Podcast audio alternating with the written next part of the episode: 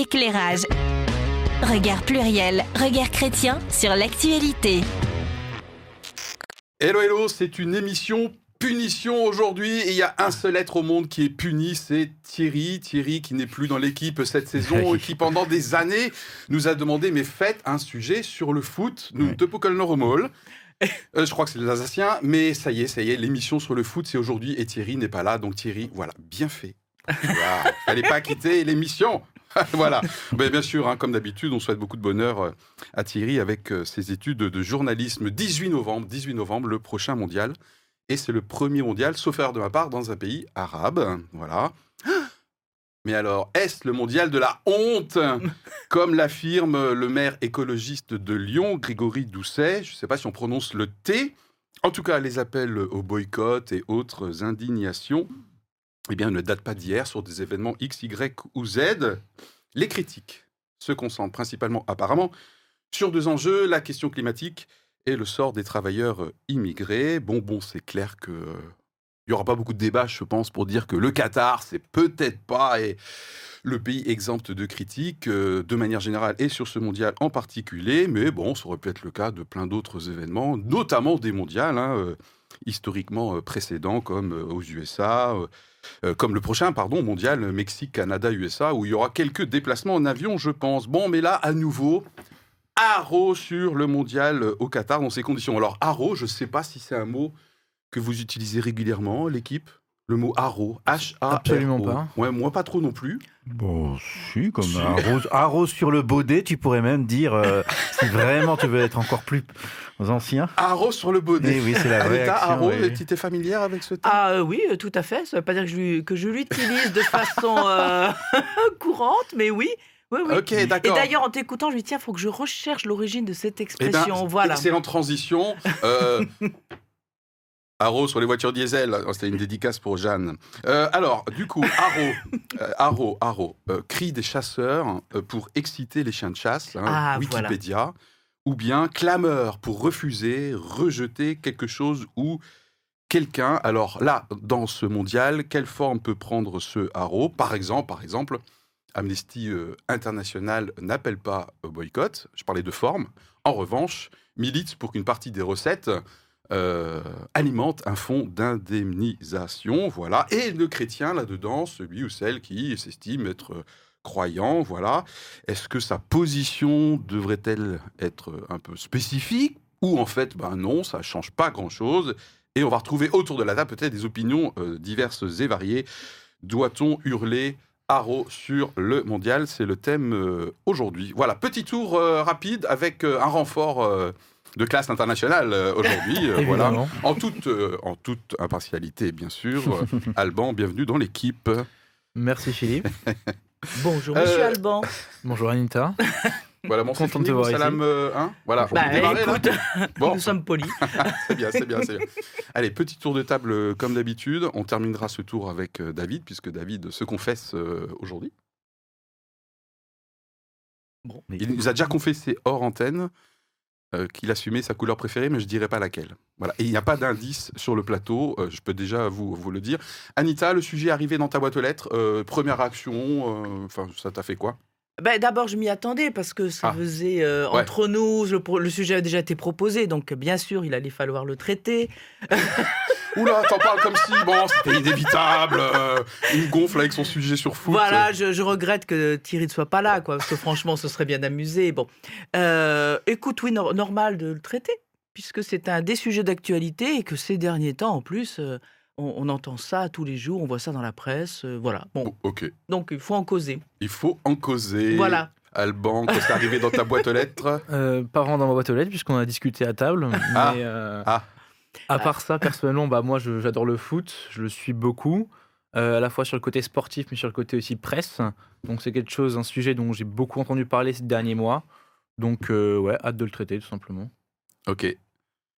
Très bien. Euh, juste avant de laisser la parole à, David, moi j'ai hésité, hein, parce que c'est un sujet effectivement que j'avais gardé au frais ou au chaud, peu importe. moi je sais plus hein, s'il faut avoir frais, froid ou chaud là. Euh, et pour moi, c'était un sujet inévitable. Mais je voulais pas faire un angle. Le chrétien doit-il lui aussi boycotter? Donc vous avez capté que l'angle, c'est pas est-ce que moi, en tant que chrétien, il faut que je boycotte ou pas? C'est qu'est-ce qui se passe dans euh, ces différentes indignations, dont le boycott? Euh, voilà, est-ce qu'il y a une lecture chrétienne, voilà, et puis peut-être que c'est un sujet où vous pourriez vous disputer entre chrétiens dans les chaumières ou dans les groupes de jeunes ou que sais-je. Voilà, donc j'ai hésité. Et mais du coup, je suis assez content de l'angle. Un petit peu compliqué encore, mais bon, vous avez l'habitude avec moi. Désabonnez-vous si ça vous gonfle. hein, voilà. Alors, normalement, on dit le contraire. Ouais, hein. non, on normalement, dit, on euh, dit le contraire. abonnez-vous, likez, euh, mettez la inversée, cloche. hein. Non, mais c'est d'anti-vente, c'est- c'est d'anti-vente. Et c'est parti pour un jingle pour la confession. Éclairage. Regard pluriel, regard chrétien sur l'actualité. Donc, euh, je dois bien le reconnaître, il, il n'est pas facile euh, de naviguer dans la myriade d'injonctions morales, parfois contradictoires, qui Oh. euh, nous assaillent quotidiennement. Oh Tu aimes bien mes formules, hein, J'adore, Ouais, c'est j'adore. joli. j'adore. Alors, il, il n'est pas facile de s'extraire momentanément du réel pour s'étourdir dans un moment de légèreté, de joie et d'insouciance. Alors, moi, je ne suis pas adepte euh, des paradis artificiels, euh, de la drogue, oui, mais même du tabac ou de l'alcool. ou même- Censuré ou même des petites transes collectives euh, que l'on peut trouver dans les gradins euh, d'un stade ou d'une salle de concert. En fait, j'ai plus tendance à m'évader, moi, pour ma part, dans la contemplation du savoir, de la découverte des rouages infinitésimaux, euh, du réel, euh, de la particule ultime de la matière jusqu'aux structures titanesques des galaxies. Voilà mon paradis à moi. Tu as pris de la drogue, euh, David Ah, c'est- la mienne, en tout cas c'est ma cam. Mais, mais voilà, notre lampe est allumée et nous sommes appelés à veiller sans relâche, à être euh, éveillés sans retour en arrière possible. Euh, c'est la malédiction du wok peut-être.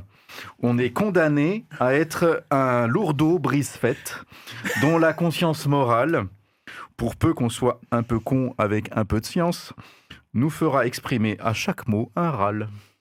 Waouh Excellent. Jingle, s'il vous plaît. Éclairage. Regard pluriel, regard chrétien sur l'actualité. Alors, je note, hein, je prends des notes quand même, parce que là, euh, il y a, voilà, il y a, conscience morale, euh, injonction. euh, ok. Éveil. Merci beaucoup. euh, voilà. C'est Non, mais parce que du coup, mes notes sont pas assez rapides, là, donc euh, merci beaucoup, euh, David. Ok. Est-ce que tu as envie de, de dire quel est le message principal que tu voulais dire à travers ta confession? Euh, ben, c'est que je pense qu'on est condamné à aborder ce genre de sujet en permanence euh, pour euh, les temps qui viennent. Et euh, c'est lourd. Ça nous brise un peu de la joie. Et, euh, et je pense que. Et, je crois, et, ça- et d'ailleurs, au moment où je le dis, je me souviens d'une émission précédente où on s'était dit ça. Et je pense que euh, ma conclusion finalement à ta question pour l'émission, c'est que je pense que notre responsabilité de chrétien, c'est de rester dans la joie tout en restant éveillé. Waouh Alors je note Vous encore, pouvez rentrer. hein, voilà, je, je- je note. Euh, je, je mets des guillemets parce que je sais que c'est pas de moi la formule. hein, voilà. Pour rester dans la joie tout en étant euh, éveillé.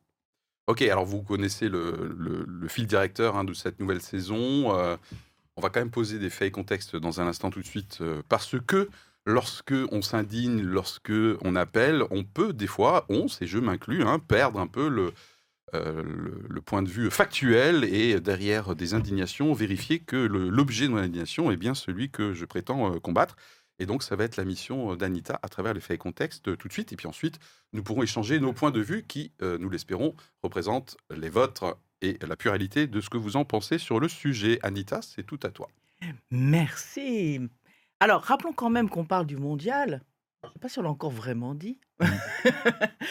Et qu'il aura lieu du 20 novembre au 18 décembre au Qatar. Voilà. Mondial de football. Hein. Voilà, mondial de football, excusez-moi, il faut toujours bien le préciser. Clairement, on vient de l'évoquer, il est sous le feu des critiques et il y a de nombreux appels au boycott qui se renouvellent jour après jour, qui se démultiplient. Alors pourquoi ces appels au boycott? En fait, il y a cinq grandes raisons. Euh, D'une part, les conditions de travail des ouvriers. Euh, il faut savoir qu'au Qatar, 90% des ouvriers sont des travailleurs migrants. Bon, 1,7 million quand même pour cette construction-là, euh, plus d'autres constructions, alors que la population de 2,8 millions.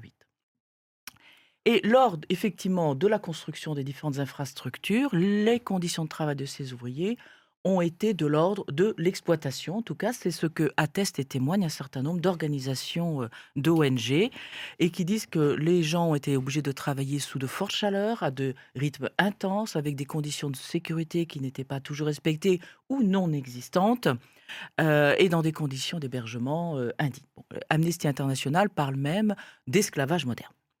Ça, c'est une des premières motivations. Une deuxième motivation qui suit logiquement, c'est qu'il y aurait eu un taux de mortalité important. Euh, bah, du fait même de, la chaleur et de ce rythme de travail.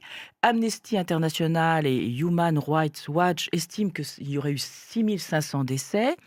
Par contre, l'Organisation internationale du travail estime qu'il y en aurait eu que, entre guillemets, que quelques centaines. Mais nous sommes donc vraiment sur euh, une échelle qui est enfin, deux extrêmes.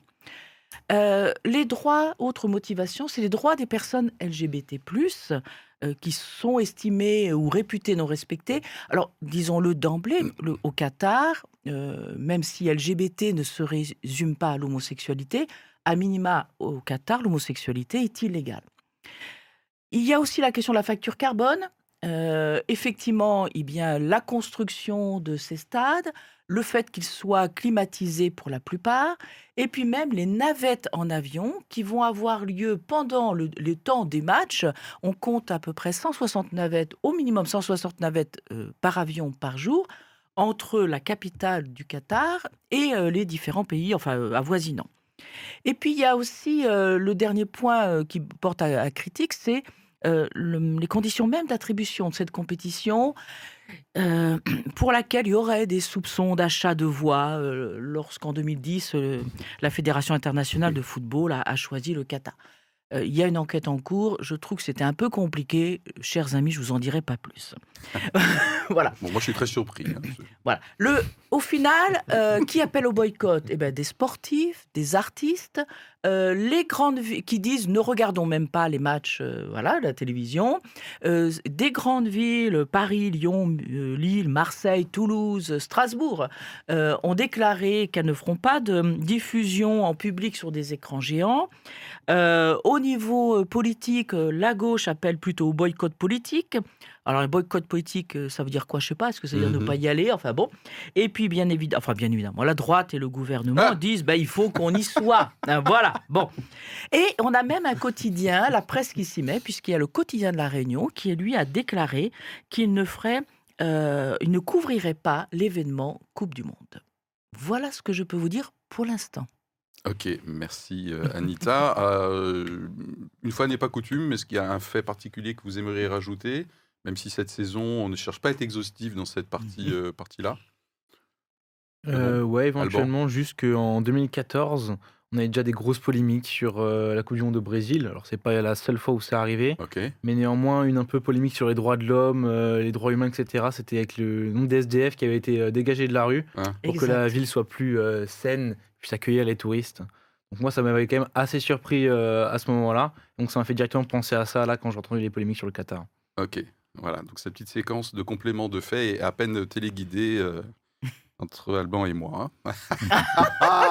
j'adore, j'adore, j'adore. Allez, première question. Bah justement, euh, est-ce que vous allez regarder euh, les matchs à la télé? À moins que vous ayez pris des billets pour y aller carrément. Peut-être. Désolé, Ah oui, désolé c'est que je ne sois pas aussi. Oui, je refuse de regarder les matchs à la télé, mais je vais y aller en fait. Le culot. La cohérence de David euh, derrière son panache. David, euh, tu vas regarder les matchs à la télé ou non, pas ça fait un bout de temps que j'ai décidé que je boycotterais effectivement D'accord. euh, le.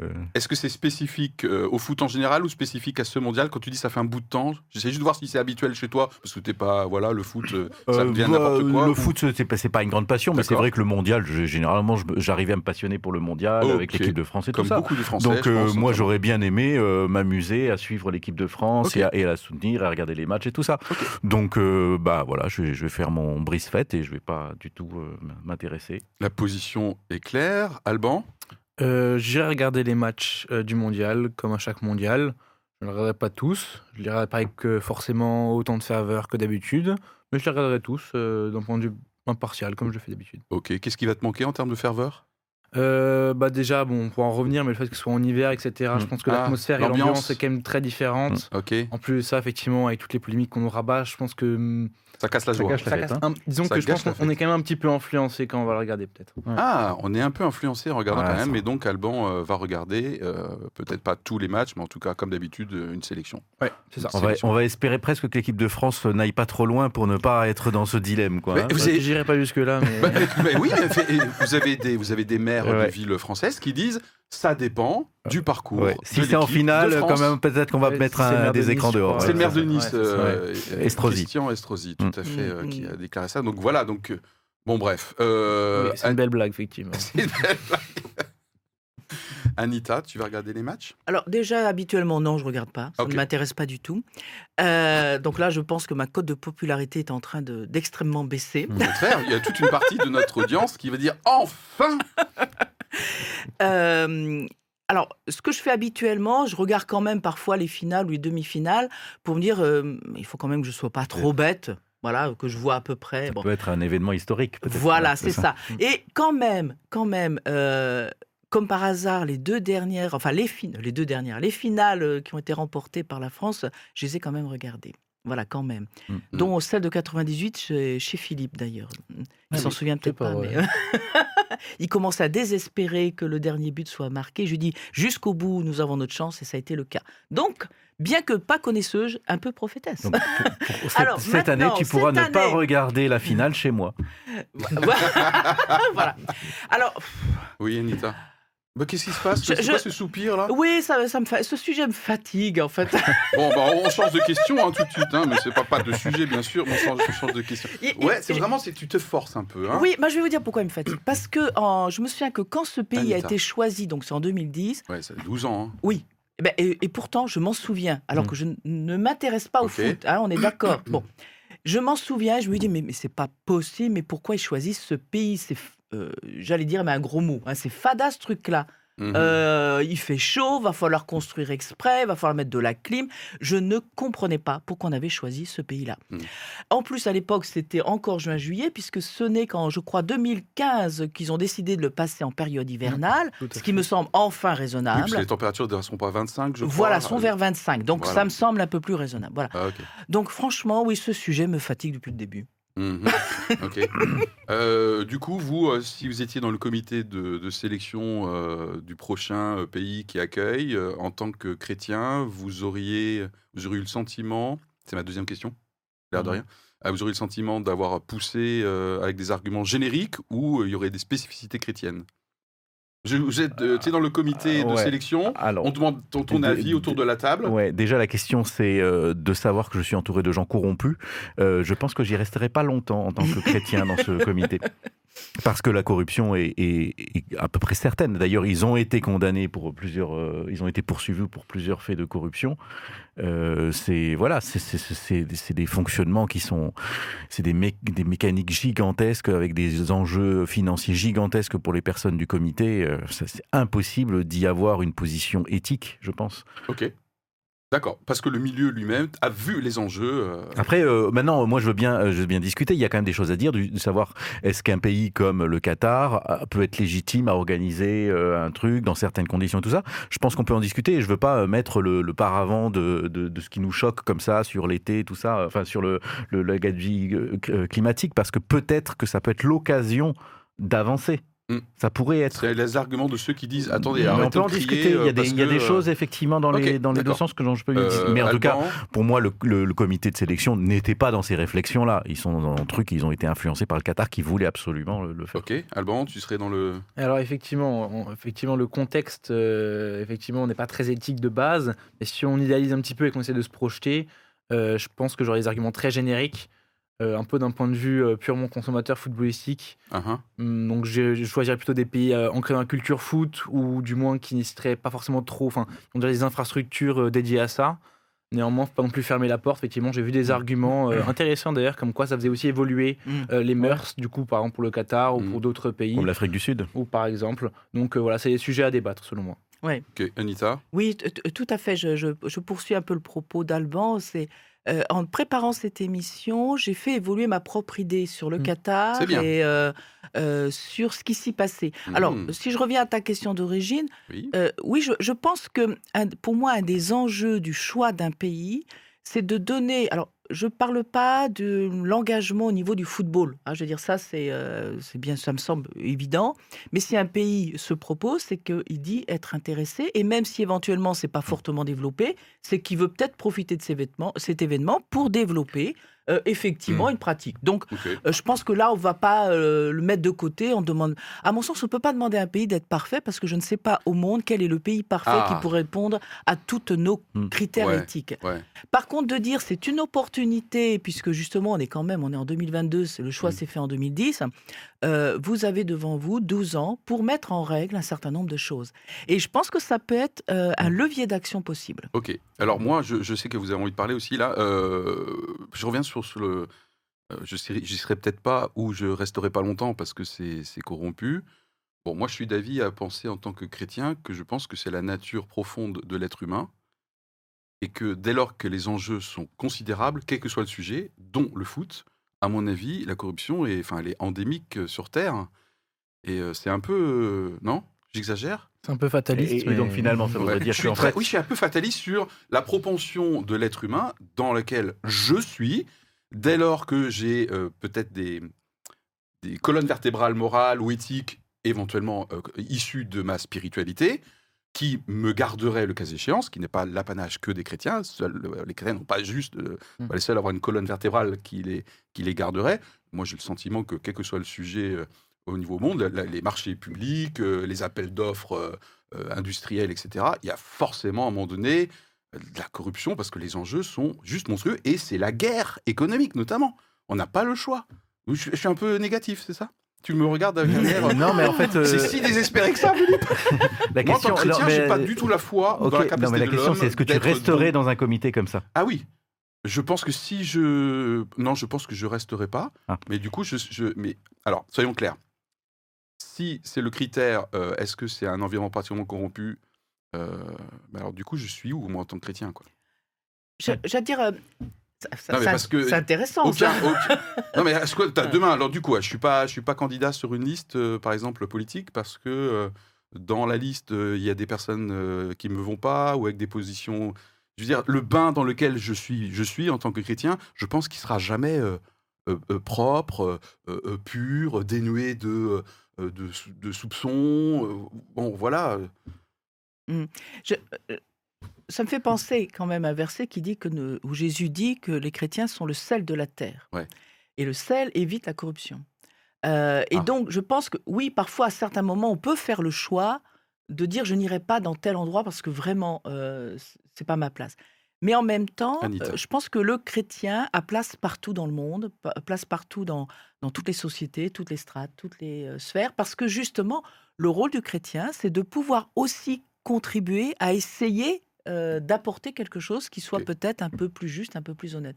Euh, Je ne dis pas qu'on y arrive tout le temps, hein, euh, et parfois, bah, on va se retirer en disant c'est peut-être Oui. plus la peine de Et se je pense battre. qu'à un moment donné, il peut y avoir des limites personnelles. Donc, Voilà, à un moment donné, c'est je pense qu'il n'y a pas une règle absolue. Ouais, Euh, ouais. En fonction de, de moi, de, de mes croyances, ben, un tel pourra être OK de rester dans le comité de sélection, par exemple.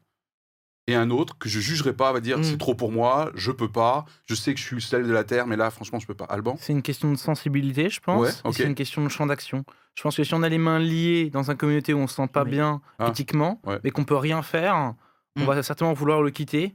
Mais si on a un champ d'action, on peut encore, on peut travailler dessus pour justement apporter sa pierre à l'édifice. Et justement, en tant que chrétien, comme tu l'as dit, on a peut-être notre notre place dans ces endroits pour essayer justement de ramer pour en faire, en, en faire quelque chose de mieux. Bah dans ce cas-là, on va peut-être pouvoir rester. Mais si on est carrément dans, un, dans une instance qui est corrompue jusqu'au jusqu'au point où on peut vraiment Bon, systémique, on- quoi. On, peut plus bouger les choses. Peut-être que là, Ok. euh, voilà, il vaut Oui. mieux partir. C'est pas mal et la nuance d'Alban. Je, Ouais. je- je- La Ouais, question, ouais. c'est est-ce que dans, un, dans l'endroit où tu te trouves, tu peux ne animer. pas euh, accepter toi d'être corrompu et que les gens te tolèrent Ah, Euh, ça, Voilà. Ah, ok, bon, Ah, vous avez alors 4 là, heures. Euh, question suivante est-ce que parmi les indignations, il y en a certaines euh, euh, qui ont moins de valeur parce qu'elles ne coûtent rien Alors, je, je vais, je, vais, je vais prendre un exemple.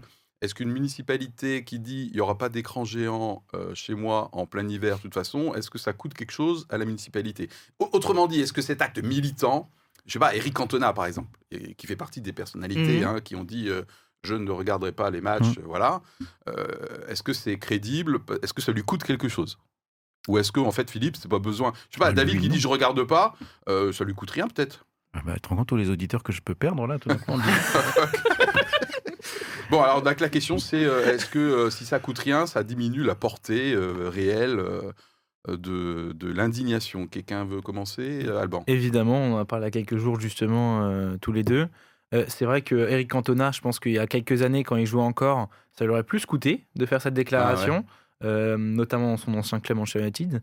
Euh, néanmoins, euh, voilà, maintenant qu'il est à la retraite, euh, c'est important, c'est bien de le dire. Je veux dire, s'il prend position, c'est c'est mieux que la plupart des autres personnalités. Euh, néanmoins, le sacrifice est assez moindre. Euh, S'il y avait des joueurs euh, actifs qui Uh-huh. prenaient la parole un peu plus, là, on aurait plus de sacrifices et plus de mise en danger de leur part, je trouve. Ok. Euh, David, ça te coûte quelque chose toi, de pas regarder les matchs? Non, mais je pas dire oui, que ça, ça me coûte. coup, oui, ça, ça vaut me rien. coûte. hein, du Euh, coup, alors moi, ça, me question. coûte, euh, ça me coûte du plaisir, oui. Ça Oui, parce que tu as dit quand même, t'aimes bien. euh, Euh, oui, ouais. oui.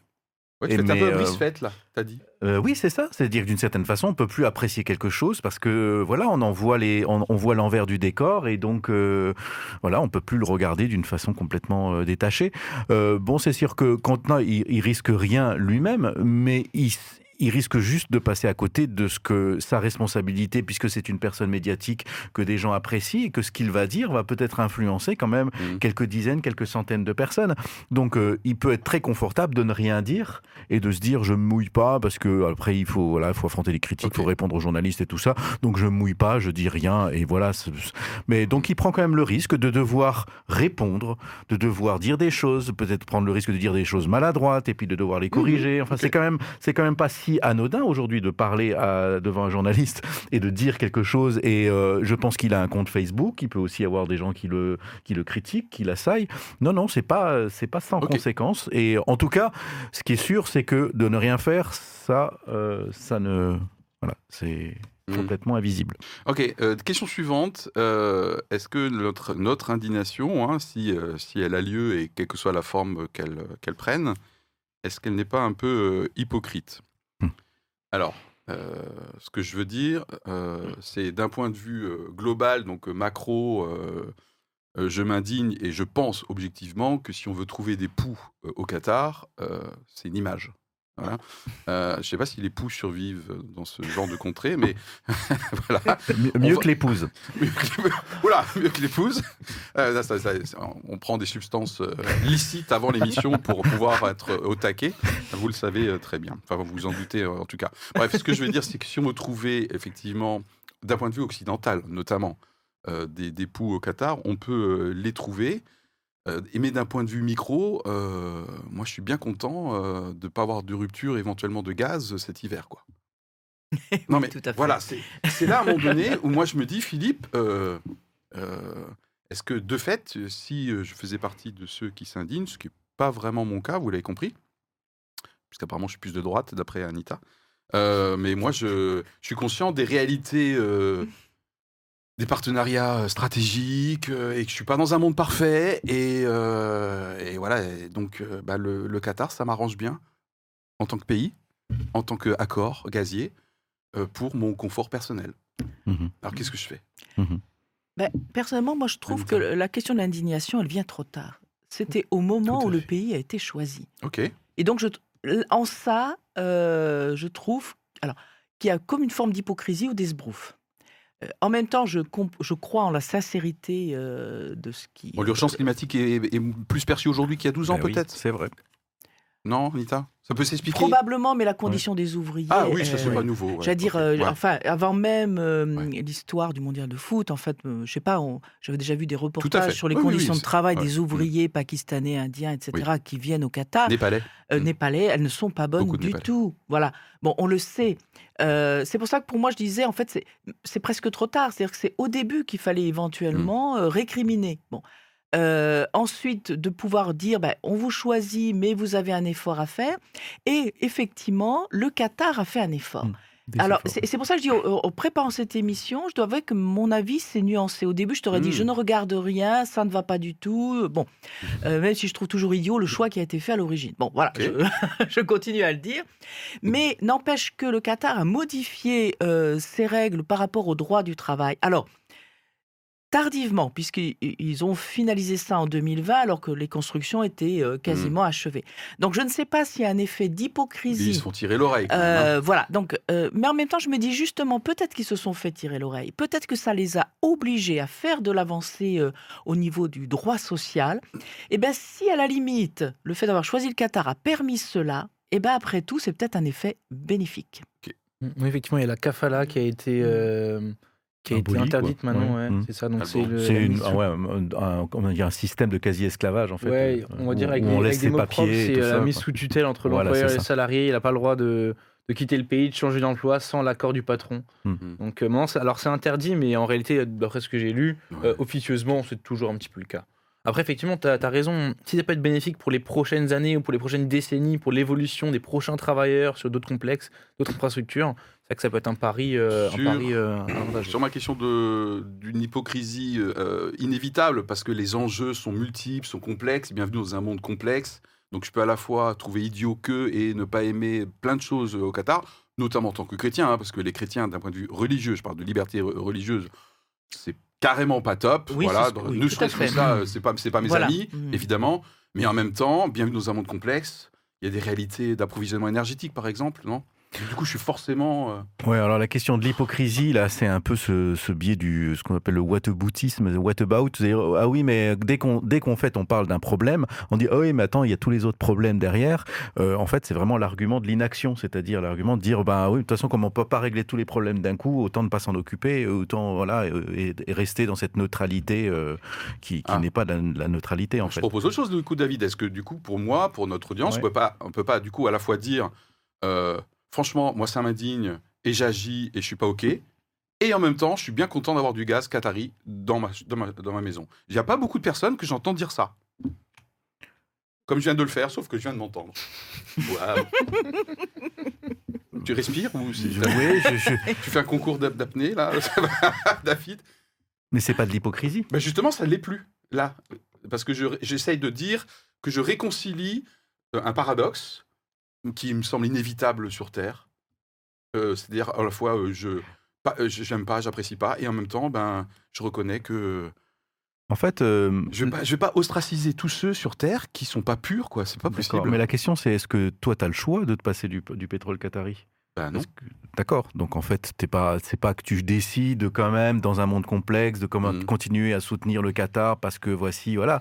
Oui, c'est juste qu'en fait, euh, tu peux pas discuter. Oui, mais je comprends nos gouvernants qui, eux, ben, ils se démènent en ce moment comme des fous pour qu'on n'ait pas de rupture cet hiver. Et ils font D'accord, mais là, là, on risque. Tu crois qu'on risque de fâcher les gens du Qatar si on boycotte le Non, mais si on devait aussi boycotter leur gaz parce qu'ils sont pas bien. Ouais, bah, de toute façon, euh, moi je pense qu'il faut, qu'il faut de toute façon euh, travailler à s'en passer et à, à ne plus en être dépendant. Mais d'ailleurs, euh, moi ce que je trouve, c'est que on, on connaît très mal les gens du Qatar et le- les dirigeants du Qatar dont je ne connais pas le nom. Et, et c'est possiblement quelqu'un de plus progressiste que la société dans laquelle lui-même se trouve. Mm. Et je sais que eux réfléchissent déjà à l'après-pétrole et aux énergies renouvelables. Et c'est pour ça que j'essaye de pas être trop caricatural sur le- le- l'impact climatique qu'aura la construction des stades et tout ça, parce que si ça se trouve, c'est un laboratoire formidable pour euh, construire. euh, Le concepteur Des- de la clim, lui, euh, l'affirme. hein, Voilà, c'est Il ça, dit, c'est ça. une révolution. hein. il y a la clim, il y a les panneaux solaires qui, vont, qui sont construits Mhm. à cette occasion pour avoir quelque chose de très économe et de savoir qu'est-ce qui restera après la construction. Parce que toujours, c'est toujours la question dans un mondial ou dans, un, Mhm. dans les JO, qu'est-ce qui reste après? Est-ce que c'est parce qu'il y a eu, on, on sait qu'il y a eu des comme ça, il y a eu des pays où en fait ils ont construit des trucs à la va-vite, ça a été détruit ou ça a été inutilisé par la suite, ça a vraiment été un gaspillage. euh. Là, il est possible que le Qatar, je ne sais pas ce qu'il fera de ses stades, mais peut-être que tous les équipements, les infrastructures serviront par la suite pour d'autres choses. Mm. Donc euh, on ne sait pas très bien en fait quelle est la vision. Et c'est pour ça que je trouve que c'est intéressant de se dire, le Qatar a fait cette demande-là. Est-ce que bon, c'est sûr que les choses ont évolué avec le, le réchauffement climatique en, en 10 ans, mais est-ce qu'il dit voilà, nous on, on est de ce point-là, on veut arriver à ce point-là. Et donc, effectivement, on doit progresser, on n'y arrivera pas forcément du jour au lendemain, mais pour nous, c'est une occasion formidable de se transformer et peut-être de, de se rapprocher euh, de l'Occident et tout ça. Peut-être. Oui, c'est Alban c'est 100% une manière de se rapprocher de l'Occident. Le Qatar a envahi le football euh, européen euh, dans les Envahi institutions. C'est le terme que tu as utilisé. je- Ouais, Je, je suis pro-Marseillais, peut-être que c'est pour ça que Ah. j'utilise ce de mots. Notre Disons- audience vient de considérablement augmenter Ou baisser, ça dépend. ou baisser. En tout cas, ils se sont installés entre guillemets dans le haute sphère institution Ouais. et donc c'est une manière pour eux aussi de rapprocher euh, la culture occidentale foot à leur pays. C'est aussi un rayonnement touristique qu'ils cherchent à avoir. Euh, Dubaï, le Qatar, c'est des pays qui de plus en plus veulent attirer euh, le, le tourisme mondial. Mm. À mon avis, là, le- la question du, du mondial, là, c'est euh, pour eux en termes d'enjeux, c'est euh, d'avoir un- une rayonnance internationale touristique, mais euh, de le, le rapprocher, la, l'utiliser la culture foot à ces fins-là. Néanmoins, les stades, ils vont pas disparaître, mais ils vont pas vraiment être utilisés. Actuellement, le foot au Qatar est en, en essor, mais euh, ça sera jamais euh, quelque chose qui va vraiment devenir euh, important là-bas, je Mm. pense. Quelle est leur, pro- quelle est leur visée? Pourquoi Mm. est-ce qu'ils font ça? En tout cas, moi je trouve qu'en tant que chrétien, c'est bien de ne pas jeter l'anathème. L'anathème, c'est un mot euh, encore plus technique que haro, mais sur. euh, bah, J'ai bien aimé quand tu as dit bah, moi, le dirigeant du Qatar, j'en sais rien, je le connais pas tant que ça. Et peut-être qu'il est plus progressiste, et peut-être qu'ils ont des projets, etc. Donc, moi, je trouve que c'est bien de ne pas condamner trop vite. Justement, question suivante, à moins que je t'ai coupé l'herbe sous le pied. Enfin, si herbe il y a. Mm. N- Non, je t'écoute. Tu veux, tu veux pas vérifier, non? Oui, non, je ne vais pas Il n'y a vérifier. pas d'herbe. C'est la moquette plutôt ici. Si l'idée me revient, enfin, euh, Oui, bien je la sûr. dirai. Oui, tout à fait. Moi, je me suis vraiment posé la question, quand Jésus était sur terre, euh, ce qu'il appelait au boycott. Ah, c'est excellent comme Est-ce que question. euh, Jésus appelait au boycott? Alors, je sais, on n'est pas Jésus, enfin, sauf. euh, C'est- C'est vrai qu'il n'appelait pas au boycott d'une façon générale. Ouais. Euh, semble-. On va dire que dans Ah, le temple, ah, quand ah, même, ah, il a quand même, euh, il a quand même eu une parole en disant on arrête de faire ce commerce-là et donc on arrête, on boycotte complètement ce commerce religieux dans la cour de, du temple. Ah, le- le- il c'était a chassé dans- les vendeurs du temple. voilà, Ah. c'est ça. Et- Mais c'était dans l'enceinte qui était consacrée à la pratique religieuse et à la foi.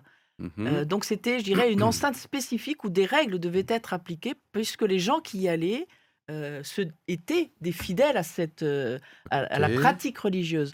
Tandis que euh, par rapport au positionnement social et politique, quand par exemple il dit rendez à, César ce qui est à César et rendez à Dieu ce qui est à Dieu, on avait eu l'occasion Voir la première émission de cette saison, Voilà, tout à Rendez fait. à la reine ce qui est à la reine. Voilà, c'est ça. C'est-à-dire qu'en fait, il dit, il y a, une- il, il appelle en fait au fonctionnement des institutions humaines, et il dit aussi, c'est à vous de gérer.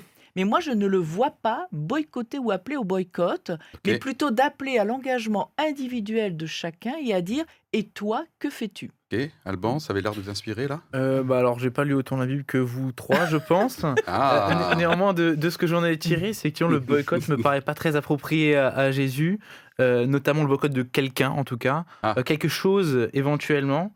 Euh, en tout cas, ouais, c'est pas forcément euh, une notion. euh, Ouais. Moi, je trouve que Jésus euh, ne boycottait pas. Mm. Par contre, il confrontait. C'est-à-dire, quand il était Oui, dans la place, il n'avait pas peur de se salir. Mm. Euh, c'est ma façon à moi de voir les choses, ok hein. Euh, notre- il a été vachement critiqué. Quoi, quoi, tu, tu, tu, tu manges là Tu sais, les, les personnes, c'est des gens de mauvaise vie, tu sais ça, ok Euh, en revanche, quand il est sur place, ils n'étaient pas clashés, quoi. hein. Les punchlines de Jésus, moi j'adore. hein. Et il y allait pas avec le dos de la cuillère, quoi. hein. Voilà. Ouais, alors euh, Ah, déjà, déjà, la, déjà la notion de boycott, c'est quand même euh, une action collective, c'est pas une action individuelle. Donc déjà, c'est la question, de, c'est pas seulement le fait de ne pas aller à certains endroits personnellement. Un boycott, c'est une, une, une action organisée pour que tout Mm. collectivement, on fasse pression sur quelqu'un en, en- en le privant, euh, voilà, en n'y allant plus. Mm. Et, et si Ouais. on est tout seul à ne pas le faire, Ouais. bon, finalement, c'est important pour ça, peut-être son propre, son, son propre, sa propre sérénité morale, mais ça Ah. n'a pas d'impact public. Alors que le boycott, si. Ça, c'est un, une Mm. action collective.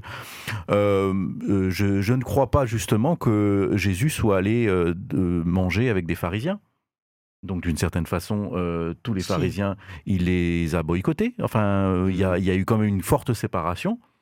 Ah non, Non, Anita je suis pas non. d'accord. Ah.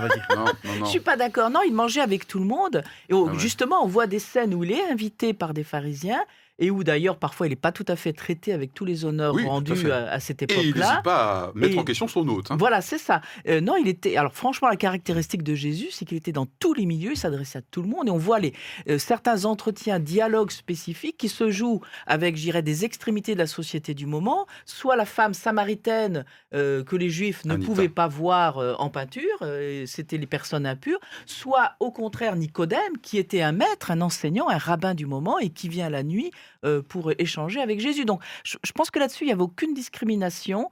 Et par rapport au boycott, tu as raison, c'est un, appel, c'est quelque chose de collectif.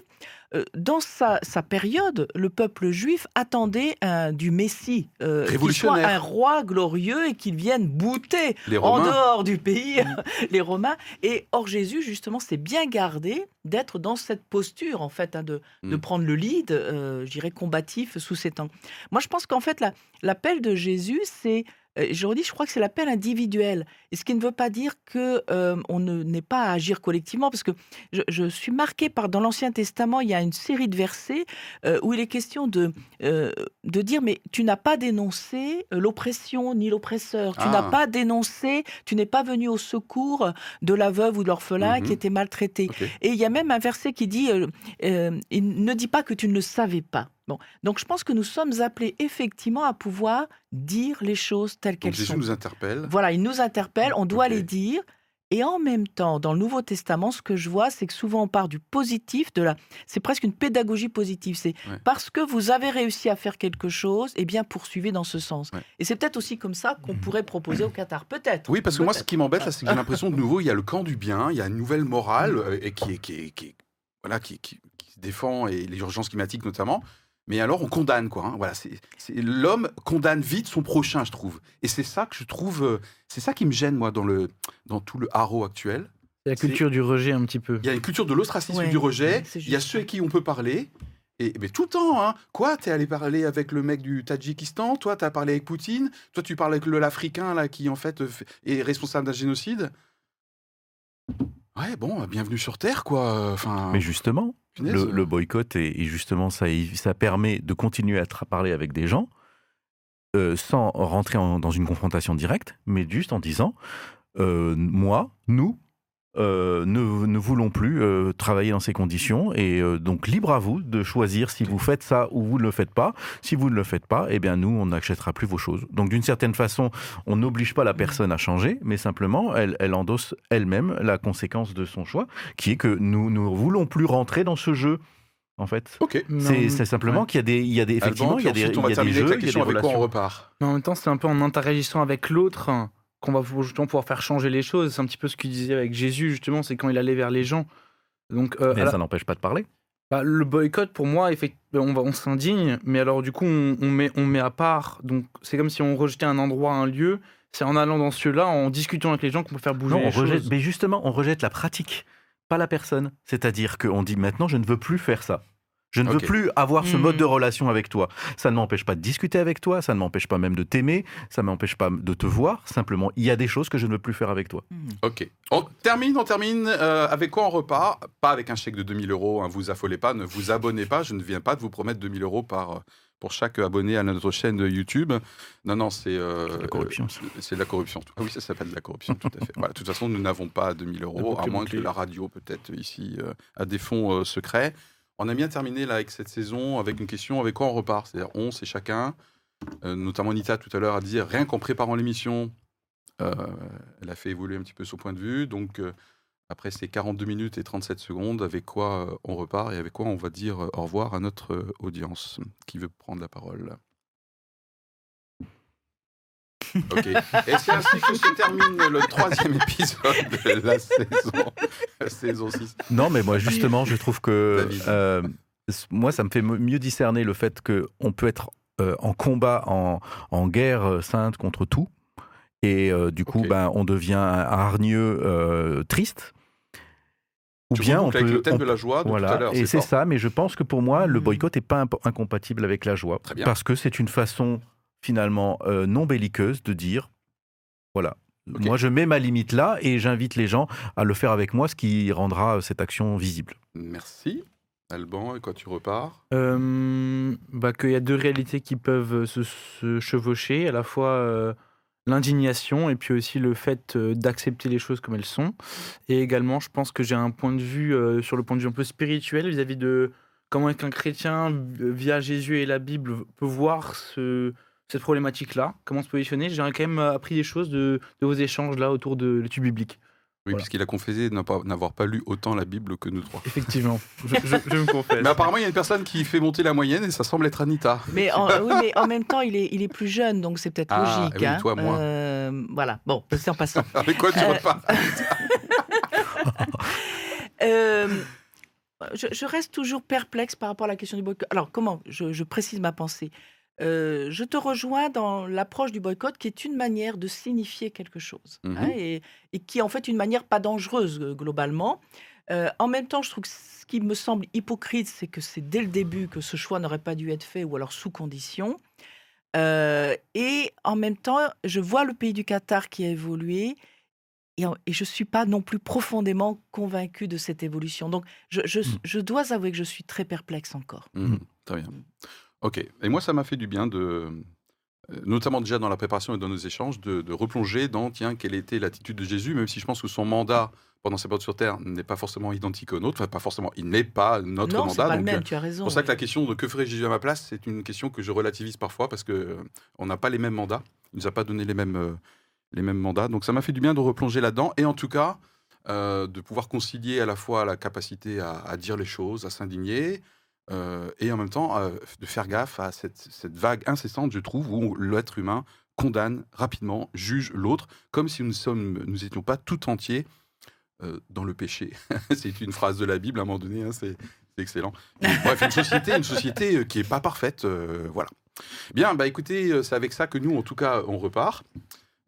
Voilà, et on vous dit, je pense, à bientôt. Spécial dédicace, notamment à Thierry. Voilà. et ben merci Alban pour ton renfort euh, aujourd'hui. Avec plaisir. Formidable. Merci Anita, David, merci, pour ton toi. panache euh, habituel. À bientôt. Et merci Bye. Philippe. bye.